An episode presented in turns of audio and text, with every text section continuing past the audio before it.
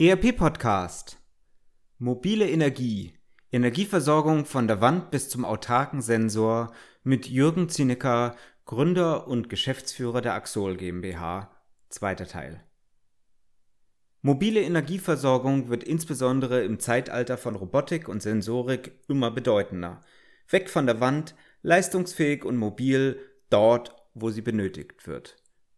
Darüber unterhalte ich mich mit dem Seriengründer und Geschäftsführer des Energieproduktunternehmens Axol. Viel Vergnügen.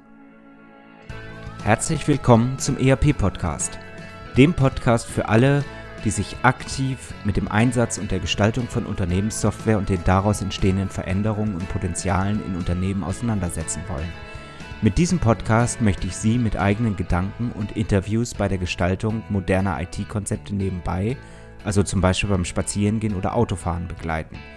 Damit möchte ich Ihnen in dieser von technologischen Veränderungen geprägten Zeit Informationen anbieten, die sich in Zeitschriften, Fachbüchern und wissenschaftlichen Artikeln in dieser Form nicht darlegen lassen und für die sich im hektischen Alltag ohnehin nicht die Zeit findet. Mein Name ist Axel Winkelmann. Ich bin Professor für Betriebswirtschaftslehre und Wirtschaftsinformatik an der Universität Würzburg. Herzlich willkommen zurück zum ERP-Podcast. Heute der zweite Teil im Gespräch habe ich hier den Jürgen Zinnecker. Herr Zinnecker ist ein Seriengründer, so kann man es glaube ich sagen. Er ist Ingenieur, er ist Betriebswirt, er hat sich viel mit Software auseinandergesetzt, er hat sich viel mit Elektrizität, mit Stromerzeugung auseinandergesetzt. Wir sprechen über die Mobilität bei der Energieerzeugung. Wir werden heute vor allen Dingen reingehen, so ein bisschen in nicht die großen Dinge der Mobilität, sondern wir werden immer kleiner werden, denn gerade auch in dem Bereich von von dem Unternehmensdatenfundament, von, von ERP, von Unternehmenssoftware wird zunehmend auch das Thema Sensorik in den Geschäftsmodellen sicherlich eine größere Rolle spielen. Und damit stellt sich natürlich immer wieder die Frage, wo kriegen wir denn eigentlich die Energieversorgung her? Da wollen wir heute ein paar Fragen und hoffentlich ein paar Antworten zu bekommen. Herr Zinecker, ich freue mich, dass Sie sich nochmal die Zeit genommen haben, mit uns ein bisschen weiter zu sprechen. Herzlich willkommen zurück im ERP-Podcast. Hallo, Herr Professor Winkelmann direkt nochmal die Frage, weil nicht jeder den ersten Teil gehört hat. Ich habe es gesagt, Sie sind sozusagen ein bunter Hund. Vielleicht können Sie sich selber nochmal kurz vorstellen, wer ist Jürgen Zinnecker? Mein Namen haben Sie ja schon, Jürgen Zinnecker. Ich bin Geschäftsführer von der Axol GmbH. Ich habe ein bisschen Historie in Sachen Firmen, Firmengründung ähm, und äh, Entwicklung von Firmen. Ähm, eins meiner Highlights war die Navigon im Bereich Navigation mobile Navigation. Ich halte mich meistens in dem Thema Elektronik, Software in der Kombination auf. Und mein jüngstes, äh, mein jüngster Spross ist die Axol. Ähm, die ist auch nicht mehr ganz so jung. 2012 gegründet und seit 2014 auf der Entwicklungsphase. 2016 das Produkt so weit, dass es zertifizierbar war und seit ja, Mitte 17 vermarkten wir den Away und stellen die nötigen oder die üblichen Stromvarianten zur Verfügung. Das ganz Wichtige ist Wechselstrom, also alle Geräte, die Sie kennen, können Sie damit betreiben. Ähm, liefert aber auch 12 Volt und 5 Volt, um Handys oder äh, Devices im Fahrzeug betreiben zu können. Mhm. Wir haben letztes Mal schon ganz viel darüber gesprochen, äh, also quasi eine ich sag's mal laienhaft, eine größere Batterie mit einer Steckdose dran, mit der sie unglaublich viel Leistung zur Verfügung haben. Sie haben gesagt, sie können in Betonwände äh, mit so einem Gerät bis zu 400 Löcher reinbohren, also den ganzen Tag eigentlich damit arbeiten. Das heißt, sie haben wirklich mobilen Strom auf der Baustelle, auf dem Dach, wo auch immer. Ähm, was mich jetzt so unglaublich fasziniert hat, waren eigentlich zwei Dinge, die Sie letztes Mal auch gesagt haben. Sie haben einerseits gesagt, naja, wenn man sowas entwickeln will und das ist neu und das war anders als bislang, wir haben Public Viewing zum Beispiel damit gemacht, wir betreiben Heizdecken, wir betreiben ganze Caravans damit. Man braucht aus unterschiedlichen Disziplinen Know-how, in ihrem Fall Leistungselektronik, Akkutechnologie, regenerative Energiegewinnung, also Photovoltaik, um nachzuladen. Das war das eine, was mich wahnsinnig fasziniert hat. Und das andere, äh, was mich sehr fasziniert hat, ist, dass sie gesagt haben, ja, am Anfang, als wir das 2014, 15, 16 entwickelt haben, da wog das Ding halt 60 Kilo, war also eigentlich nicht tragbar, nicht vermarktbar. Und mittlerweile haben sie ein Sechstel nur noch dieses Gewichts. Das heißt offensichtlich, die Technologien entwickeln sich zurzeit rasant weiter. Ähm, man kommt eigentlich am meisten nur mit, mit Energie, mit Batterietechnologie im Sinne des Autos in Berührung. Da hat man das Gefühl, da ist totaler Stillstand, zumindest als Laie. Aber das scheint überhaupt nicht der Fall zu sein, sondern in ihren Technologien entwickelt sich das Ganze rasant weiter, oder? Ja, und das ist jetzt mit, der Ein, mit dem Einblick, den wir in diese äh, Kerntechnologiefelder haben, muss man sagen, da steht uns ja ein, ein, ein, ein Quantensprung an Technologie vor der Haustür. Getrieben ist diese Technologieentwicklung in unserem Feld natürlich schon ein wenig aus der Kfz-Industrie, das muss man klar sagen. Denn nach dem Krieg war uns der Blei Säureakku für alles gut genug.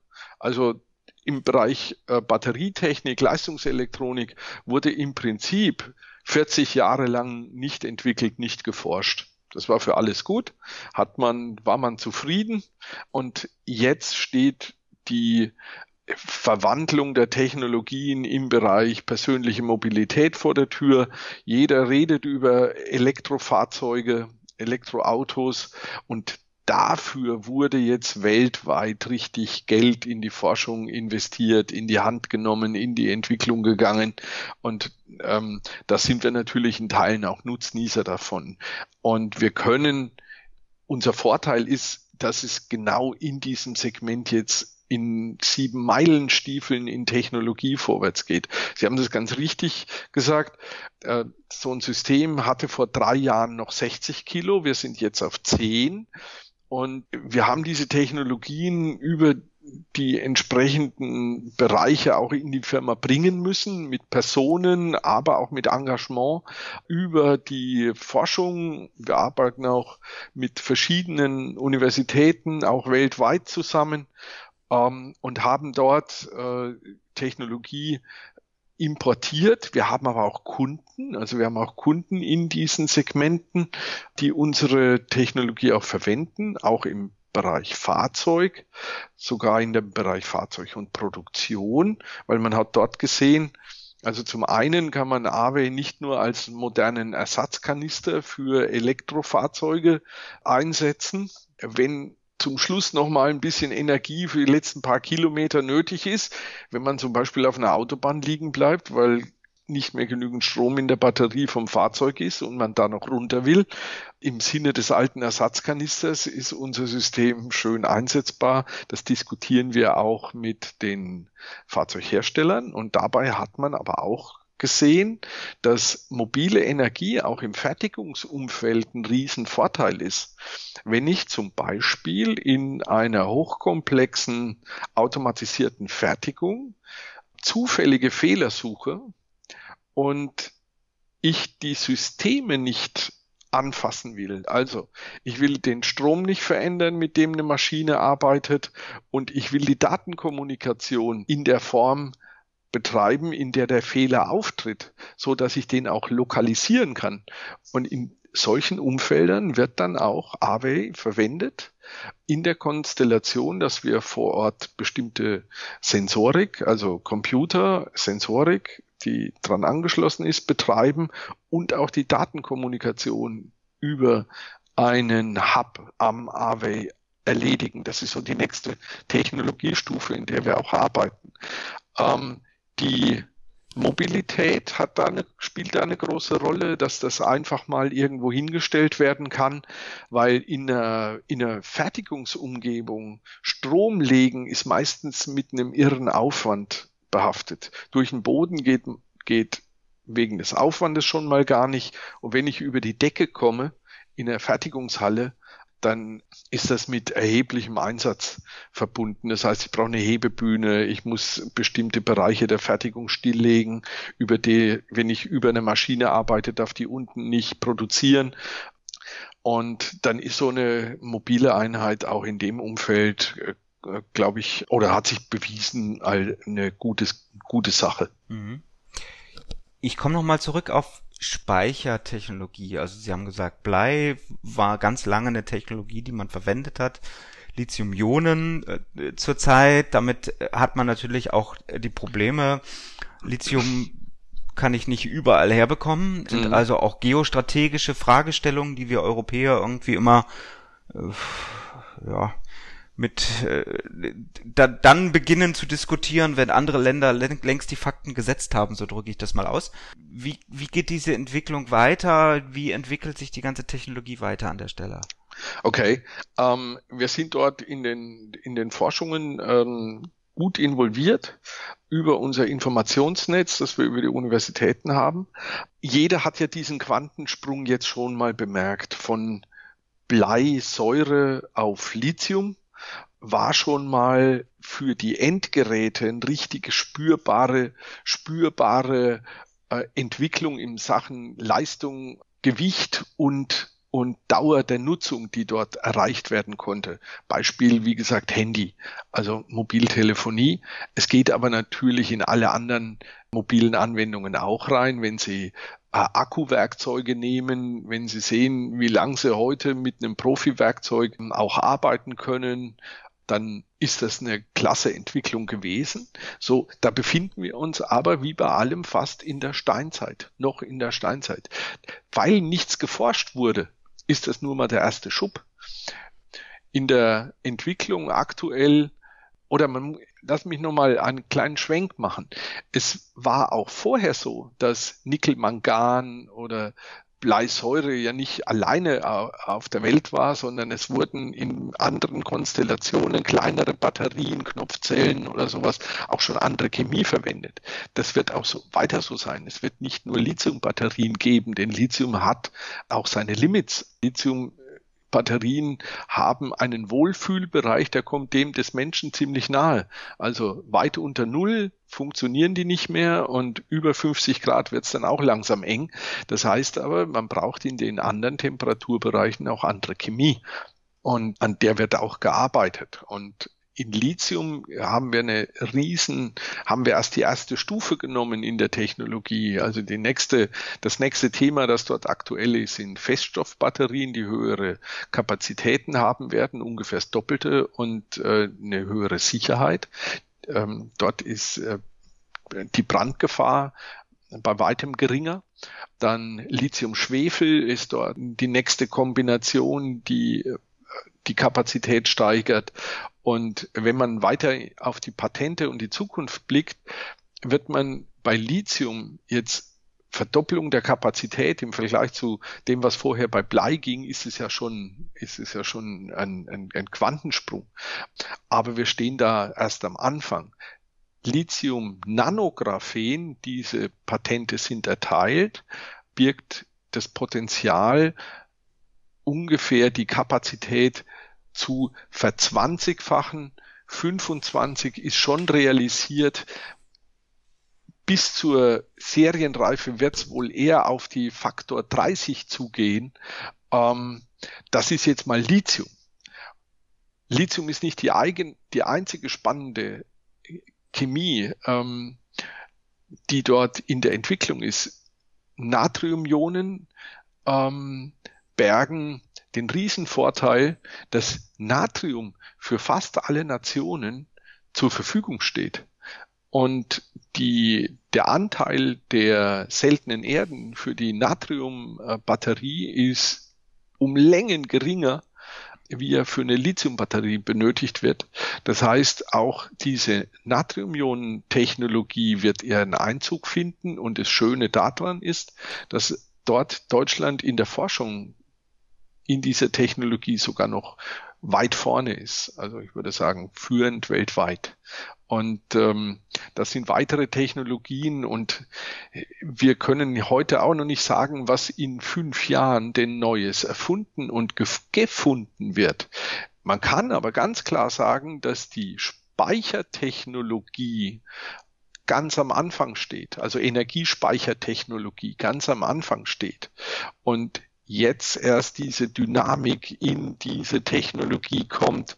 Was man daraus prognostizieren kann, ist, dass wir in Zukunft, und wir reden nicht über 100 Jahre, sondern wir reden über vielleicht 10, vielleicht 15, ähm, wesentlich leichtere, also Faktor 30 leichtere Akkuversorgungen haben wird, mit dem Effekt, dass wir in der Elektromobilität irre Reichweiten bei viel geringerem Batteriegewicht erreichen werden, dass wir in unserem privaten menschlichen Umfeld weitere Anwendungen sehen werden. Also es wird nicht nur den Akkuschrauber geben, sondern es wird sich sehr viel im Bereich autonomer Energieversorgung abspielen können.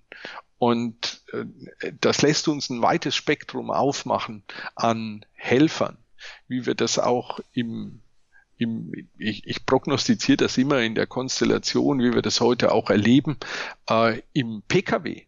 Wir haben dort Assistenzsysteme, ähm, die heute so weit reichen, dass ich das Lenkrad loslassen kann. Das ist Stadt, Stand heute.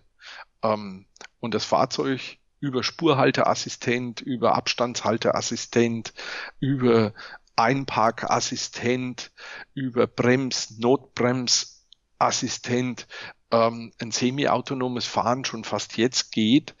Und das wird sich im privaten Umfeld in anderer Ausprägung auch realisieren.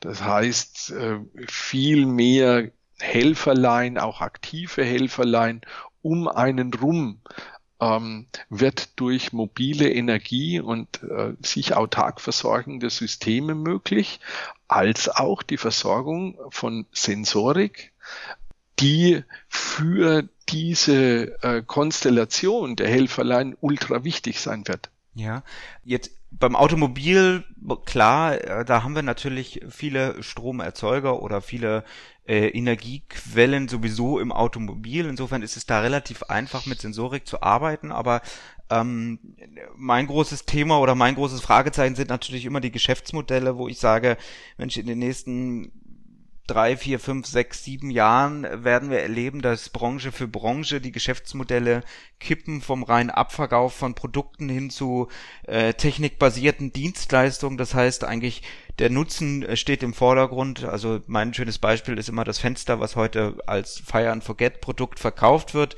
zukünftig mit Sensorik versehen dazu führen kann, dass äh, eben nicht mehr das Fenster verkauft wird, sondern das Durchsehen. Also der äh, Verkäufer dieses Produktes kommt dann eben, wenn es dreckig ist und, und reinigt ist, ähm, und dafür ist natürlich Sensorik notwendig, dafür ist dann entsprechend Energie notwendig. Kann ich mir das jetzt so vorstellen, dass wir zukünftig ganz kleine Batterien haben, die 50 Jahre lang arbeiten oder werden wir eher Technologien haben, die selbstständig aus Sonnenlicht Stromversorgung, Energieversorgung zur Verfügung stellen? Wir werden beides haben, denn bestimmte Sensorik lässt, braucht teilweise mehr Energie und andere Sensorik braucht ein bisschen weniger.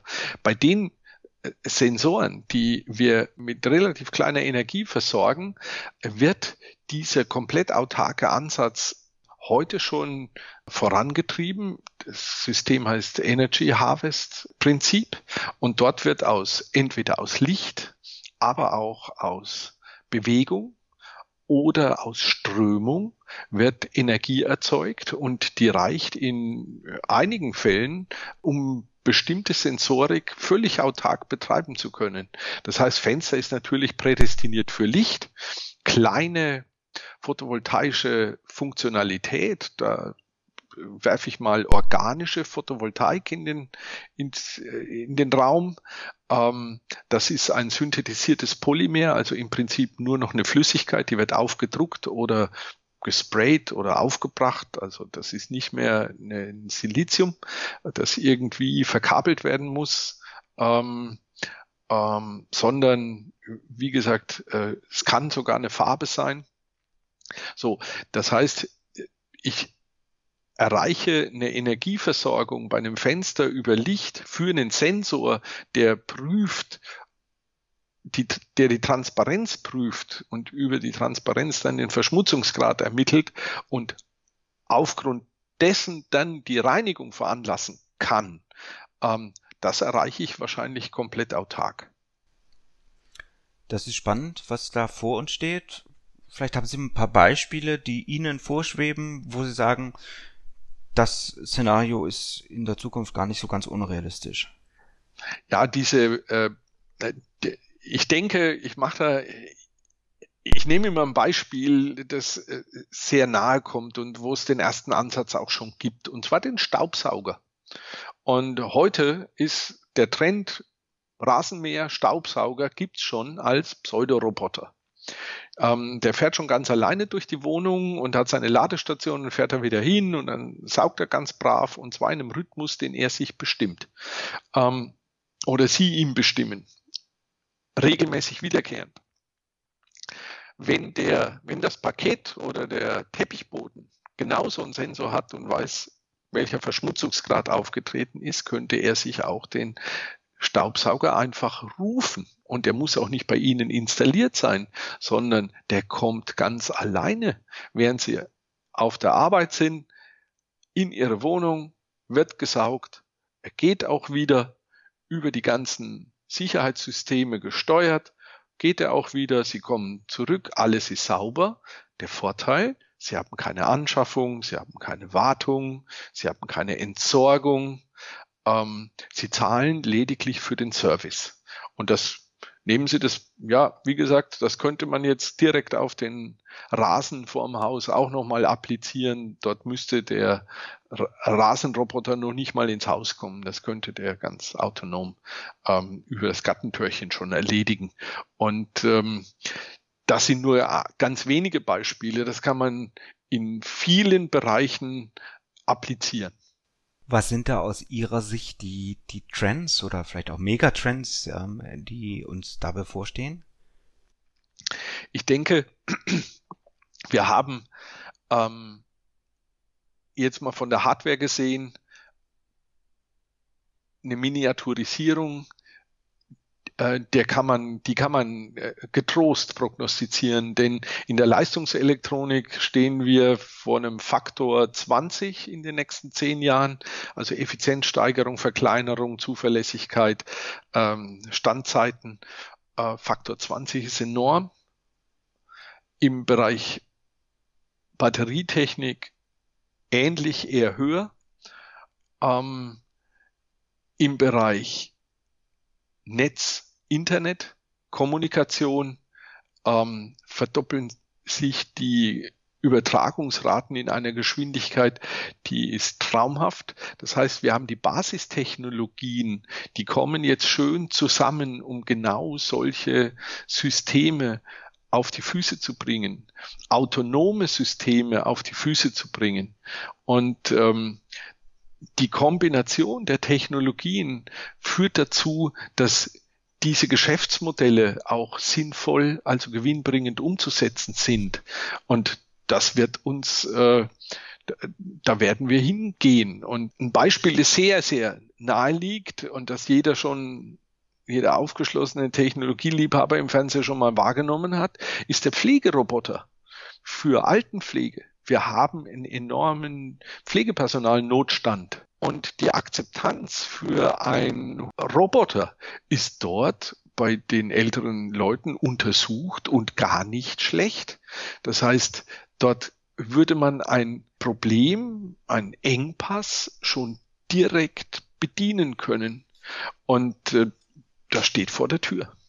Es wird also spannend. Äh, wir brauchen sicherlich auch ein Datenfundament unten drunter um äh, derartige autonome Systeme bedienen und fahren zu können. Ich bin sehr, sehr gespannt, was da auch aus Ihrem Hause an Innovationen äh, kommen wird. Ein bisschen was weiß ich natürlich hinter den Kulissen. Alles will man ja auch nicht rauslassen an so einer prominenten Stelle hier. Aber ich möchte gerne nochmal ein paar Dinge über Sie rauskitzeln und rauslassen sozusagen. Kommen wir nochmal abschließend zu unserer Blitzlichtrunde wir haben es gesagt, Sie sind so ein bunter Hund. Sie haben angefangen mit Kartentechnologien im, im Automobilbereich, sind heute im Energiesektor unterwegs. Warum sind Sie beruflich das geworden, was Sie heute eigentlich sind? Ähm, ich hatte das Glück, an den entscheidenden Stellen selbstbestimmt entscheiden zu können, in welche Richtung ich gehe. Das muss man sagen. Und da ist auch natürlich, spielen da äußere Faktoren immer auch eine Rolle. Aber ähm, ja, so den, den Leitfaden ähm, Software mit Hardware für einen Mehrwert zu verbinden, ähm, dem bin ich immer gefolgt. Und Energie kam für mich dann ins Spiel, als ich diese Möglichkeiten vor, naja, mittlerweile würde man sagen, fünf, sieben Jahre erkannt habe.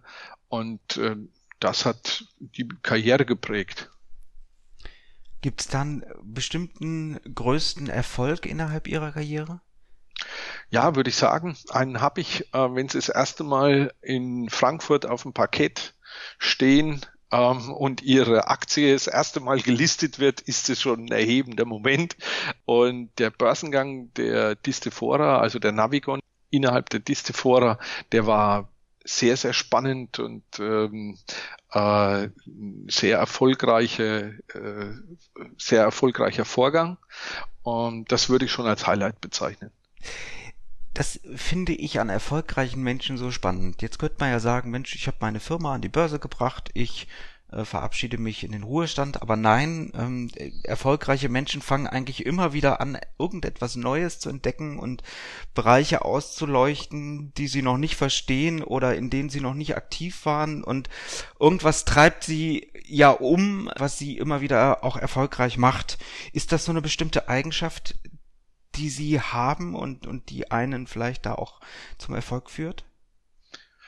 Ja, also ob ich die hab, also ich kann nur von meiner Seite sagen, mir wird's dann langweilig. Also wenn ein Projekt auf der Ebene ist und ähm, dann auch erfolgreich abgegeben wird, was ich das eine oder andere Mal gemacht habe, ähm, dann braucht es eine neue Aufgabe.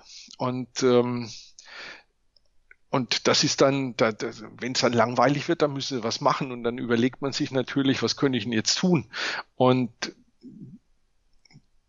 dazu kommt dann natürlich auch was, dass man einen Anspruch sucht, dass man sagt, okay, und irgendwann, man hat, jetzt bei mir war das so, ich hatte halt dann auch den Komfort, mir was aussuchen zu können, was kommt denn als nächstes und wo wäre es denn sinnvoll und wo, wo, wo liegt der Bedarf und den Nutzen.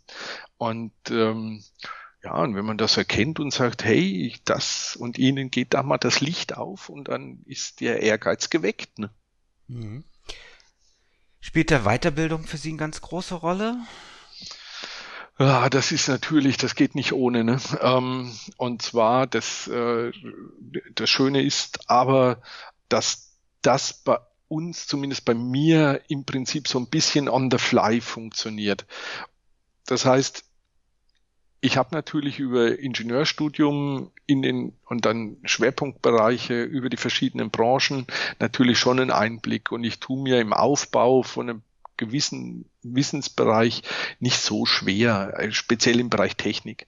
Da tue ich mir nicht so schwer, aber ich muss äh, trotzdem mich dann auch anstrengen. Das heißt, ähm, da steht an, Bücher zu lesen, da steht an, Seminare zu besuchen und es ist halt auch immer noch mal über die Entwicklung ähm, ein automatischer Input.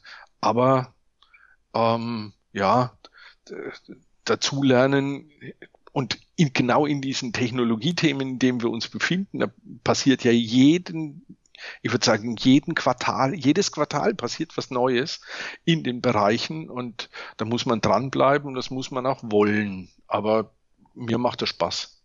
Das heißt, Sie lesen wahrscheinlich auch sehr, sehr äh, viel. Äh, da gleich die Frage, gibt es Buchempfehlungen, die Sie weitergeben können? Ja, das mache ich gern. Ich muss ich muss da aber der Wahrheit die Ehre geben und das nervt auch immer meine Frau.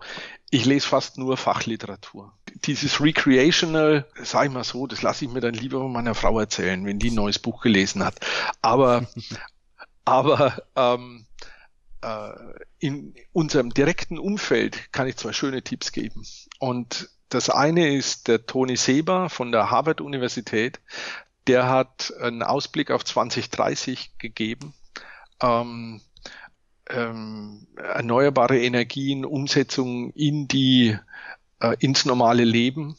Ähm, das hat der schon vor also das Buch hat er neu gemacht, aber seine Prognosen haben sich schon über die letzten 15, 20 Jahre bestätigt. Also der ähm, hat zumindest schon bewiesen, dass er weiß, wovon er redet. Finde ich auch sehr spannend zu lesen. Es gibt eine deutsche Übersetzung, also es gibt es in Englisch und es gibt eine deutsche Übersetzung seit letztem Jahr. Und amüsante Variante, während ich Auto fahre, mache ich das gern. Hörbuch. Und zwar Mark-Uwe Kling, Quality Land. Das ist in beides Kern, also in beiden ist unser Thema Kernthema. Wie entwickeln wir uns in den nächsten Jahren, Jahrzehnten? Und das ist so humoristisch klasse umgesetzt, dass ich manchmal, während ich Auto fahre, laut lachen musste. Also ich kann es nur jedem empfehlen. Ich kenne ich auch noch nicht, werde ich mir auch mal über meine Dienste äh, herunterladen. Ja, vielen Dank. Apropos Dienste, wenn Sie morgens Ihren Rechner starten, gibt es bestimmte Internetdienste, die für Sie einen besonderen hohen Mehrwert haben? Ja, also beruflich klar die Standardfunktionalitäten. Also wir haben ein CRM, im Prinzip ein Klein-ERP, das im beruflichen Umfeld für uns seine Dienste tut, Cloud-basiert natürlich, hat uns auch schon zwei, dreimal wirklich ich will es mal in Anführungszeichen setzen, einen Arsch gerettet, dass wir die Daten nicht verloren hatten. Bei Daten, also bei, im Standardfall wäre es Datenverlust gewesen. Von daher Cloud-System in der Firmensteuerung und privat sind es Informationssysteme. Ich muss da sagen, firmenintern mit den Partnern, obwohl man das eigentlich nicht dürfte, ist WhatsApp der angesagte Kanal, wenn ich jemand dringend erreichen will und eine Meldung setzen will. Und im Bereich Information muss ich sagen, Handelsblatt Morning Briefing, das ist mein Liebstes. Das geht bei mir an, wenn ich meine Kaffeetasse trinke, ähm, bei mir zu Hause am Frühstückstisch. Ähm, das ist kurz und knapp, was man von dem Tag wissen muss. Und Reddit, wenn ich ein paar Minuten Zeit habe, schaue ich mal auf Reddit für unabhängige internationale Nachrichten. Jetzt sind Sie in Ihrer ja, Wissensbreite natürlich wahnsinnig breit aufgestellt und aus Ihrer Prognose heraus würde mich insbesondere äh, interessieren, wie sich auch Ihr Berufsumfeld vielleicht in den nächsten zehn Jahren verändern wird.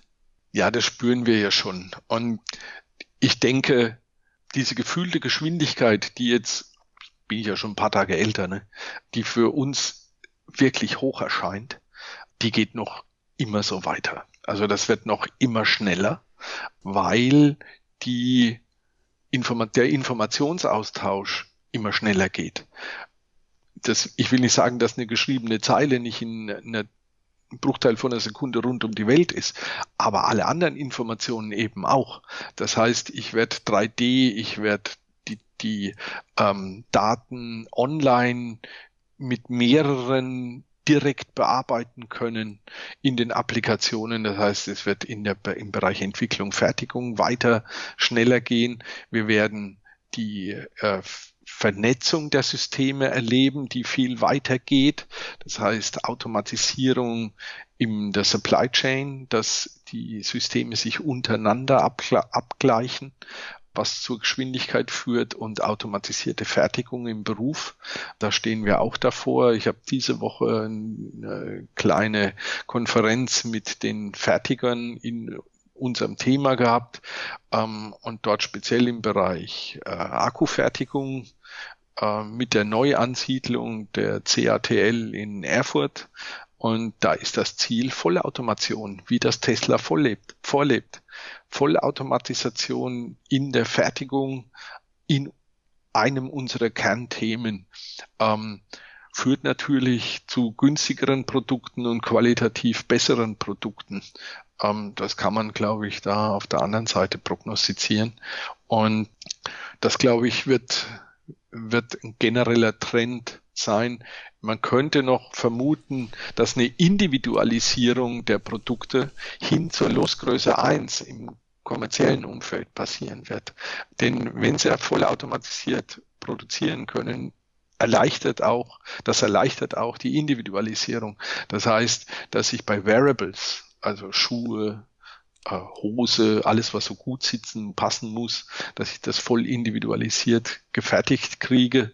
Ich glaube, die ersten Ansätze dazu spürt man auch schon. Ich glaube, das geht auch weiter in die Breite.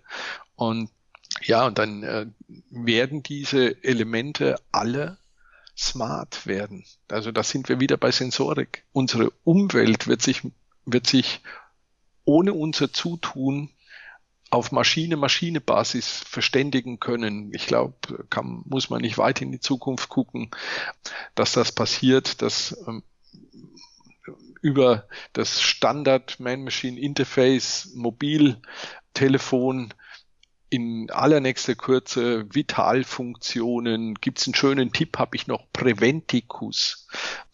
Die machen ein EKG mit der Lampe vom Handy ähm, und das dann auch über die App geschubst. Das heißt, der sagt auch, jetzt guck mal nach, es wäre wieder soweit, schau mal nach. Das sind dann so Begleiter.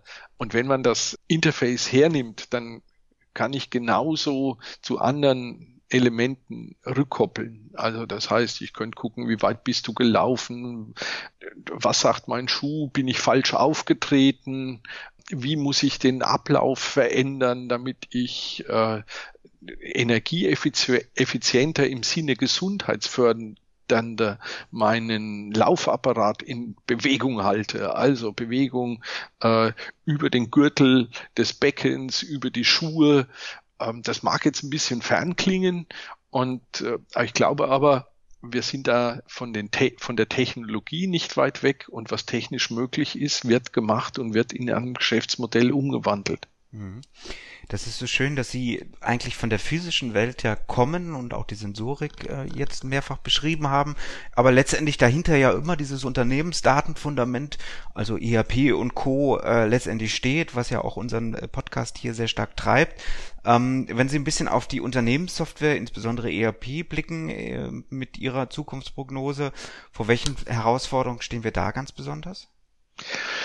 Ich glaube, ähm, Im Bereich ERP wird diese Automatisierung aller Prozesse eine große Rolle spielen. Also nicht nur in der Fertigung der Maschinensteuerung, ähm, sondern danach folgen direkt im Zusammenhang, Zusammenhang Supply Chain übergreifend über die Quellen, die Supply Chain interdisziplinär zu koordinieren. Als nächstes werden es aber meiner Meinung nach wäre es angeraten, auch die Abläufe äh, im Man-Machine-Interface äh, zu automatisieren. Also automatisierte Stammdatenerstellung über die Supply Chain. Stammdaten sind in den ERP-Systemen immer Pain in the ass und die Basis der Qualität, die zum Schluss entstehen kann. Und ähm, von daher glaube ich, könnte man dort über die Vernetzung der Informationen ähm, gut einwirken und das vereinfachen. Und dann kommt die Königsdisziplin Man-Machine Interface. Also eine ähm, die Nutzung intuitiver hinzubekommen, glaube ich, ist ein ganz wichtiger Faktor. Und dort aktiv aktive Unterstützungssysteme. Also dieser, diese aktive Hilfe, dass mir ein, ein Hilfesystem schon vorgreift und sagt, ich habe gelernt, du willst normalerweise das tun, mit den anderen Artikeln hast du dieses getan, willst du das gleiche mit diesem Artikel tun, dann würden folgende Schritte nacheinander folgen, sollen die ausgeführt werden. Das würde ich mir wünschen.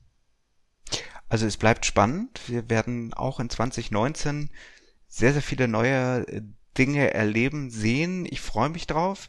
Ich ähm, möchte mich ganz, ganz herzlich bei Ihnen, Herr Zienecker, bedanken, dass Sie heute aus Ihrer Entwicklung aus der Firma Axol ein bisschen berichtet haben. Mir hat es wahnsinnig viel Spaß gemacht. Ich habe viele verschiedene Facetten gehört, die mich selber wieder ein bisschen weiterbringen in diesem IoT-Man-Machine-Bereich. Ich möchte mich ganz, ganz herzlich bei Ihnen bedanken. Ich bin für heute raus aus meinem Podcast. Die letzten Worte gehören wie immer meinem Studiogast Jürgen Zinnecker ganz herzlichen Dank, dass Sie heute hier zu Gast waren.